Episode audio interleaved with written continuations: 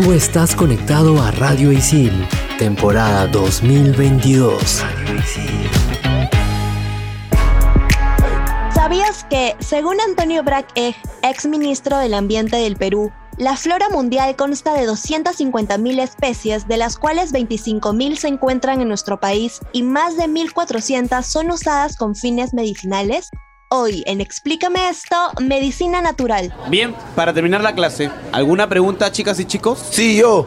¿Es mejor el vacío de la vida o la vida eterna después de la muerte? Ajá. Yo tengo otra. ¿Vivimos en un sistema económico y social de esclavitud moderna? Ok. Si existen las realidades paralelas, ¿cómo sabemos si estamos en la realidad o la paralela? Ya. Mm. Y cuando quieres dejar de pensar en algo, ¿estás pensando en dejar de pensar en algo? ¿Qué? ¿Qué? Bueno, estoy seguro que para todo esto hay una explicación. ¿O no? Aquí empieza. Explícame esto por Radio Isil.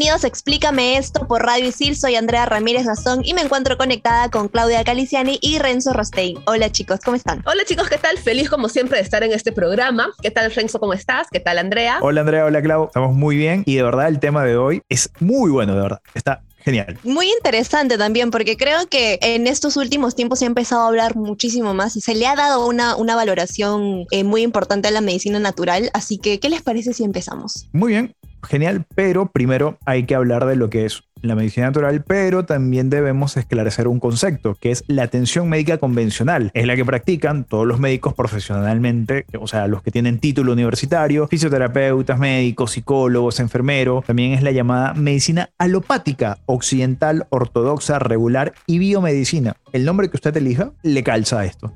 Por ejemplo, la cirugía para extraer un tumor, la radioterapia, quimioterapia, son parte de la atención médica convencional. Otro concepto que es importante definir en este momento es la medicina alternativa, que se utiliza en lugar de la medicina convencional por profesionales no titulados formalmente. Y un ejemplo de ella es, a ver, no sé, el empleo de una dieta especial para el tratamiento del cáncer en lugar de la cirugía o la radiación o la quimioterapia recomendados por un médico convencional. Ajá, y la mezcla de ambos es la medicina complementaria que vendría a ser, por ejemplo, el uso de acupuntura como un método complementario para mitigar los efectos secundarios de, las radioterapias o de las quimioterapias. Estamos usando ambas, la medicina convencional y la medicina alternativa. Además, no podemos dejar por fuera a la medicina integrativa, que combina terapias médicas formales y terapias de la medicina complementaria y alternativa, para las que existen pruebas científicas de alta calidad, en casos muy concretos, sobre su seguridad y eficacia. Ojo con esto, porque a excepción de la atención médica convencional, no hay una definición precisa de qué es considerado como tal medicina alternativa, complementaria, holística o tradicional, debido a que muchas veces se usan como sinónimos y las propiedades de las plantas medicinales, cuyo uso es un aspecto importante de este tipo de, de medicina sí está comprobado científicamente. Sí, y en ese caso, eh, el Centro Nacional de Medicina Alternativa y Complementaria de Estados Unidos ha establecido cinco categorías en las cuales se divide la medicina alternativa, todas ellas haciendo uso de lo que son las plantas medicinales. Tenemos en primer lugar los sistemas médicos alternativos, que han evolucionado de manera totalmente separada del enfoque médico convencional y que son, por ejemplo, la naturopatía, que también es el nombre con el que se le conoce a la medicina natural, eh, la homeopatía, los sistemas medicinales orientales, como la ayurveda, por ejemplo, de la India, la acupuntura de China y todo lo que es medicina tradicional de diversas regiones o países, por ejemplo, la medicina tradicional amazónica, la medicina tradicional balinesa, etcétera, que está basado principalmente en el uso de las plantas medicinales de cada región. Además, también está el enfoque en la mente y cuerpo, que plantean que la mente puede afectar la función de los sistemas corporales. Algunas están formalizadas como grupos de apoyo, terapias cognitivo-conductuales, otras están siendo estudiadas para comprobar sus efectos. Ejemplo, yoga, meditación, arte terapia, danzaterapia, musicoterapia, tai chi, y otras no tienen base científica como la oración, la cura mental y la hipnosis. Además están las terapias biológicas en las que se utilizan sustancias naturales con posibles propiedades terapéuticas, como por ejemplo hierbas, hojas, flores, cortes cortezas de árboles, semillas, frutos, tallos, raíces, alimentos, vitaminas, etcétera, etcétera. Algunas sí están comprobadas científicamente, que son las plantas medicinales, y otras no tienen ningún sustento, como por ejemplo la dieta alcalina para combatir el cáncer. También tenemos los métodos de manipulación y métodos basados en el cuerpo que plantean que el cuerpo es un todo y que los trastornos de uno de sus sistemas puede afectar también a los demás. Dentro de esto también hay algunas prácticas que sí tienen un sustento científico, como por ejemplo eh, todo lo que es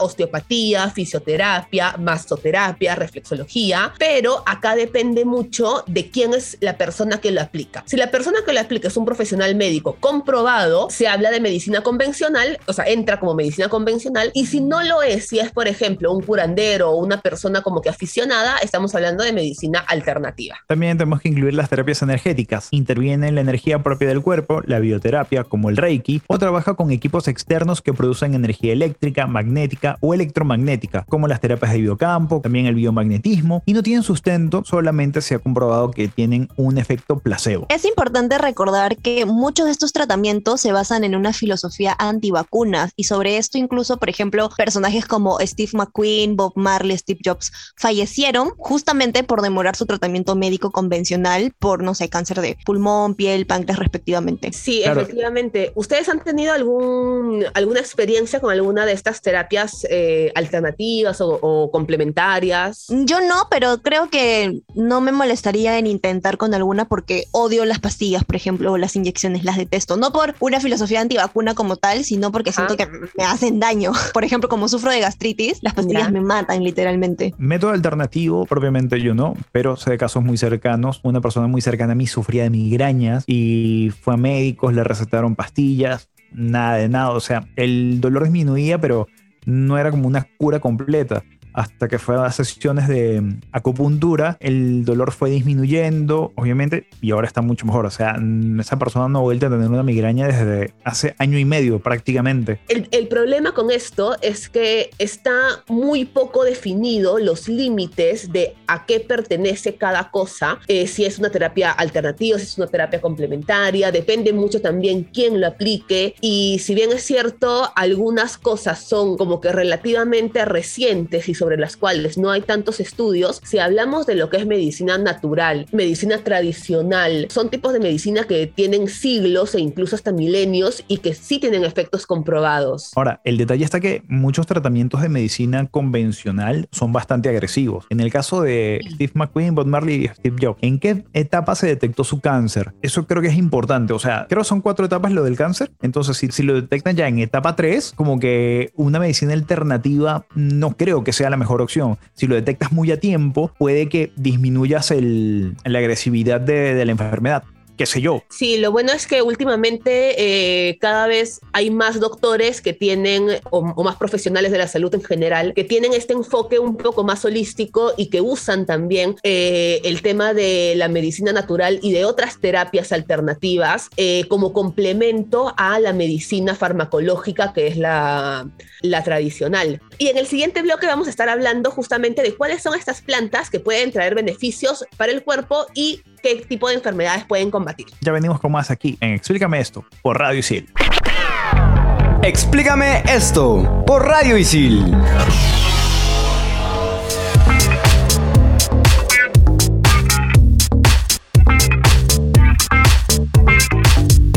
Regresamos a Explícame esto por Radio Isil. Estamos hablando de la medicina natural. Así que Claudia, por favor, los honores. Y la frase célebre llega gracias a Hipócrates. La medicina es el arte de imitar los procedimientos curativos de la naturaleza. ¿Qué opinan chicos?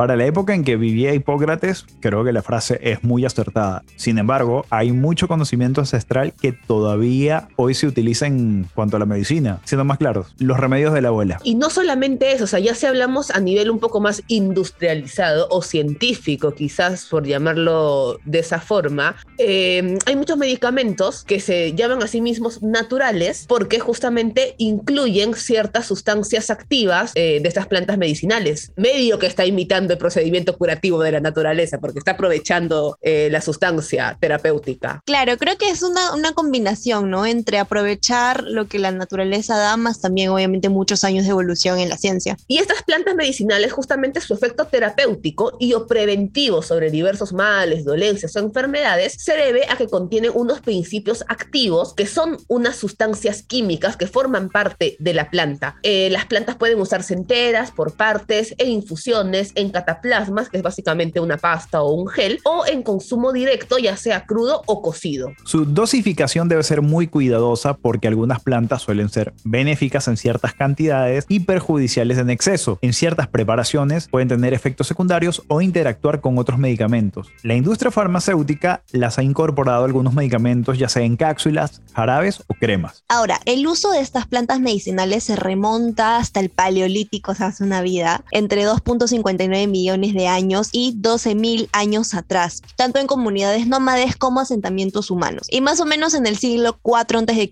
Teofrasto, discípulo de Aristóteles, escribe el primer texto de botánica describiendo los usos alimenticios y médicos de unas 500 plantas aproximadamente. Por ahí nomás, en el siglo I después de Cristo, el médico griego Pedanías escribe de materia médica, que es una recopilación de más de mil recetas con 600 plantas medicinales. Este texto fue fundamental para el desarrollo de la arboristería en el siglo XVII y dentro de lo que es la Edad Media, tanto monjes como curanderas, que luego fueron acusadas de brujas, tenían un alto conocimiento de lo que es la medicina natural y el uso de las plantas medicinales. Ya en la época de los colonizadores europeos se realizó un gran intercambio de estas plantas debido a las expediciones de ellos y a partir del siglo XIX con los avances de la química se empieza a sintetizar los componentes activos de las plantas medicinales y usarlos en la farmacología. Y ahora en la actualidad en verdad se está avanzando muchísimo respecto uno al descubrimiento de nuevas especies porque no todas están catalogadas y dos a la comprobación científica de estos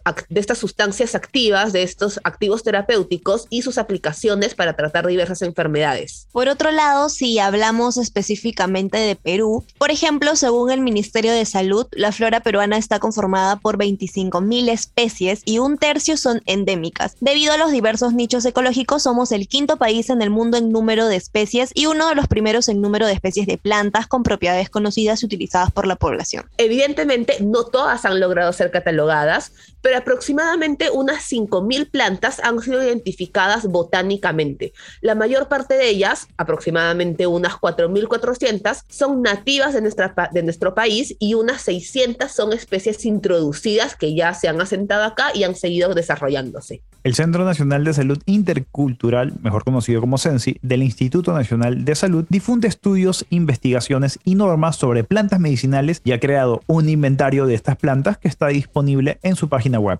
Este inventario es recontra chévere, eh, si bien es cierto es, un, es bastante corto, tiene dos inventarios. Uno es un catálogo floral en el cual te muestra eh, la foto de la flor para que tú puedas reconocer a la planta, el nombre de la planta, dónde, dónde crece eh, naturalmente y los diversos usos terapéuticos que tiene. Y bueno, y el otro inventario sí es un poco más largo y sí es básicamente eh, de modo más textual. Pero a mí me parece genial porque es literalmente súper informativo y creo que nosotros, o bueno, hablaré por mí, conozco las más comunes, pero probablemente incluso entre las más comunes hay algunas que no las saco o que no las he consumido nunca. Pero hablemos de las, las más comunes. Está, por ejemplo, el cedrón, que es de puno y sirve para combatir afecciones respiratorias, nerviosas, gastrointestinales y favorece la digestión. La guanábana, que es una fruta tan consumida, eh, también es un analgésico, es un antiespasmódico y es un antivomitivo. Las hojas, si son remojadas en agua y se aplican de manera tópica, pueden usarse como un tranquilizante o para mantenerse sobrio. Ojo ahí antes de las fiestas.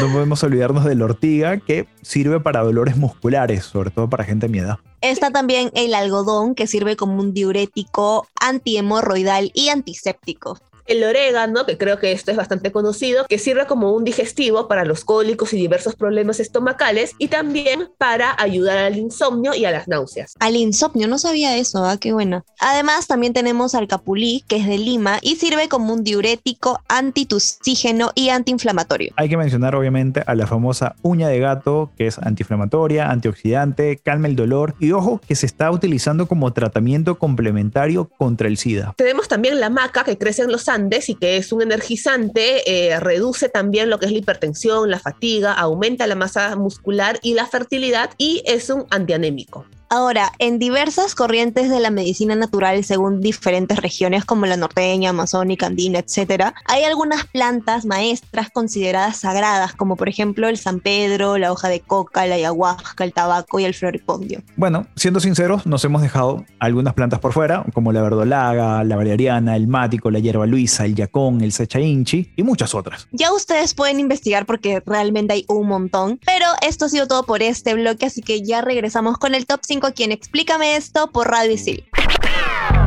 Explícame esto por Radio Isil.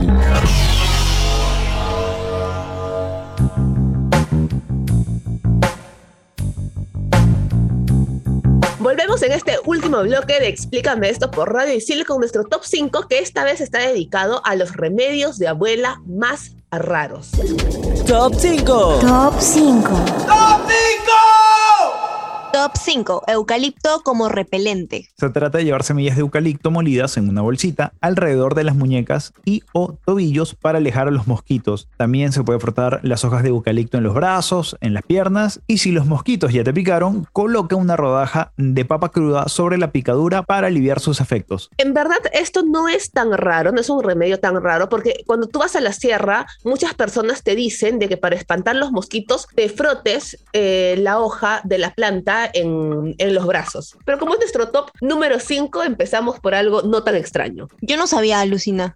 Top 4. Vinagre y alcohol para la otitis. Se mezcla vinagre blanco con alcohol en partes iguales y se aplica gota a gota en los oídos. Esto previene la aparición de hongos y bacterias que producen otitis y la alivia en los casos menos severos. Ojo que acá yo no estoy muy de acuerdo con esto para la otitis. He visto muchos remedios caseros aplicados, pero no han terminado nada bien. Desconozco, nunca me ha dado otitis. Top 3. Jugo de arándanos para las infecciones urinarias. El consumir jugo de arándanos ataca las bacterias que producen las infecciones urinarias y crea un nivel de pH en el que éstas no pueden sobrevivir. Confirmo esto, hasta un gineco me ha recomendado alguna vez tomar jugo de arándano seguido para evitar esto que a veces es... No, a veces no, es muy normal en las mujeres.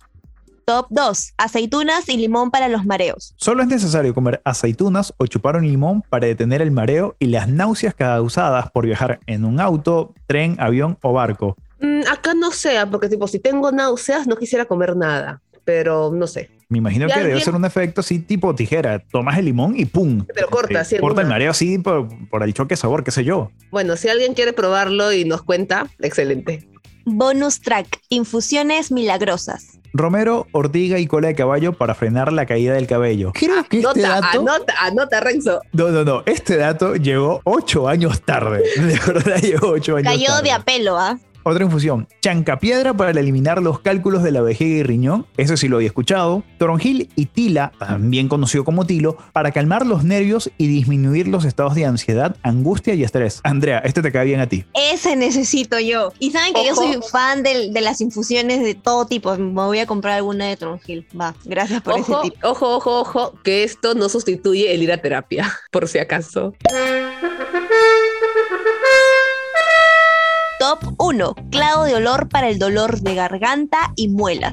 No lo van a creer por lo sencillo que es esto, pero es tomar un pedacito de clavo de olor una ramita, simplemente se lo llevan a la boca, lo mastican y tal cual, santo remedio. El alivio si tienes dolor de garganta es inmediato, para el dolor de muelas también, es como un analgésico. O sea, el dolor desaparece, pero en muy poco tiempo. No sé eh, cómo si hay alguna persona que lo haya hecho en infusión o en una pasta, no lo sé, pero yo simplemente por consejo de mi abuela me dijo, mastica clavo de olor, lo mastiqué, ¡pum! Me parece que el clavo de olor siempre viene con unas ramitas de canela y yo por ahí leí que si es que comes cosas fuertes, tipo, no sé, pescado, atún, cebolla, cosas así, y quieres como que aminorar esa intensidad en el aliento, mastiques un poco de canela y supuestamente es efectivo. También te puedes lavar los dientes y es más efectivo. Igual por ahí también hay una que otra receta mm, dispersa que no hemos metido acá en el top porque digamos De estas hecho. son muy inusuales. Seguramente alguno dirá, oye, me acuerdo que mi abuela me dijo que para cuando estoy mal del estómago, té de muña, que viene Para la altura, la la muña, altura también. muña coca. Pero bueno, ya ustedes se encargarán de preguntarle a sus abuelas cuál es algún remedio casero que conozcan. Eso sí, por favor, no hagan lo de la, lo de la otitis. No lo hagan.